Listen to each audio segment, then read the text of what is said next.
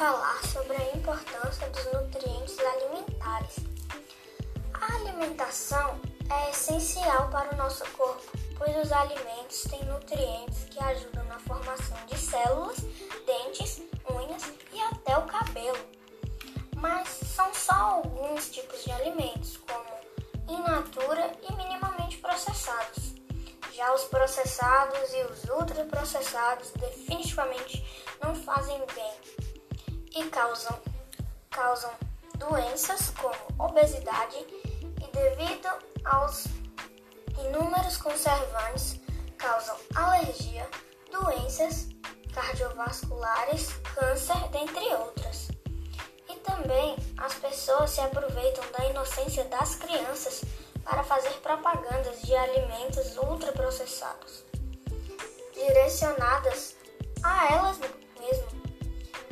aquele McDonald's feliz, sabe? Aquele McLanche que vem um brinquedinho é um exemplo. Portanto, você, papai e mamãe, observe se seu filho ou filha assiste esse tipo de propaganda. O sistema digestório é um processo que fazemos quando ingerimos um alimento que ingerimos um alimento que passa por diversos órgãos e os nutrientes se espalham pelo corpo. Outra situação que a alimentação se encontra é na questão de lipídios, vitaminas, minerais, proteína e carboidrato. Muitas pessoas acham que o carboidrato é o vilão, porém estão completamente erradas, pois o carboidrato é uma principal fonte de energia para atividades do dia a dia, como todas as outras classes de comida. É importante e essencial para o nosso corpo. As outras classes de comida também são importantes. Os lipídios são importantes para a manutenção de temperatura do corpo e formação de células.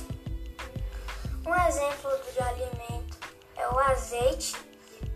Vitaminas e minerais são necessárias para o organismo e ajuda na prevenção de doenças. Exemplo de alimento são as frutas. Então isso é bem importante. A proteína fornece o material necessário para o crescimento do corpo. Exemplo de alimento: ovo. Então, você aí não deixe de comer todas essas classes de comida. E Lembrando que a água também é essencial para a vida.